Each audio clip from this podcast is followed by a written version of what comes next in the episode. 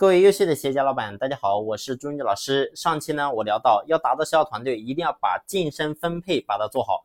而晋升分配呢，我大概跟大家简单聊了一下，就是基层的员工的薪资跟这个管理层的这个主管他们的薪资到底该怎么去发放比较好点。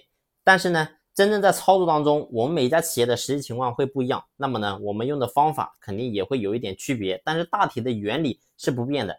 那么具体如果说你在你的企业当中，你去打造整个销团队，你不知道怎么去做这个晋升跟这个薪资这一块，那么呢，你可以私下联系我，那么呢，我告诉你怎么去做。那么这一期呢，我跟大家去分享下一个我们要去健全的一个系统，就叫做文化的系统。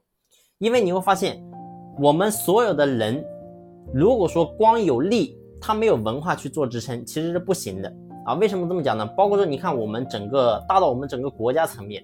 其实你会发现，我们中国像近期河南发生那么那么大的水灾，包括说我们过去出现这么多的一些问题，但是你会发现，中国人一遇到这些问题，为什么表现的如此的团结？包括说这次疫情也是一样的。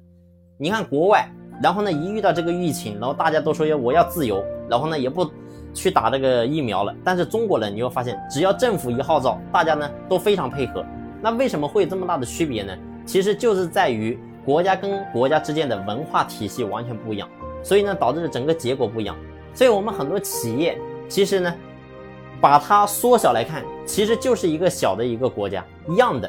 所以很多人说，为什么我经营的同样企业，别人就做得很好，别人家的员工就很听话，但是我这里的员工永远都是不行，这个也不行，那个不行。为什么这样的呢？其实就是因为你的文化所造就的。所以呢。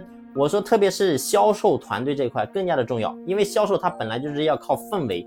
如果说你的整个销售团队没有文化去做支撑，其实你会发现是很难去打造起来的，而且呢也很难长久。就说白了，大家都是为钱而来，没有别的一些东西，所以你会发现是没有内涵，就相当于什么？相当于一个人是没有灵魂的。所以一定要把整个文化的系统把它给建立起来。而文化，我们经常所讲的，其实呢就是说我们公司的。使命、愿景、价值观，这个东西是什么？但是呢，你会发现很多企业其实连这种东西都是什么，都是照抄的啊！我觉得这句话比较好，然后呢，我就照抄，不是这样的。那么，使命、愿景、价值观怎么来的？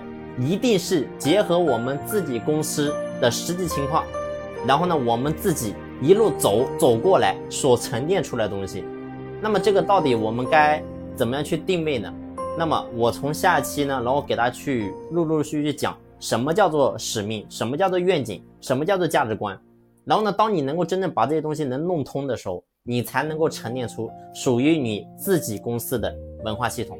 好了，这一期的分享呢就分享到这里，感谢你的用心聆听，谢谢。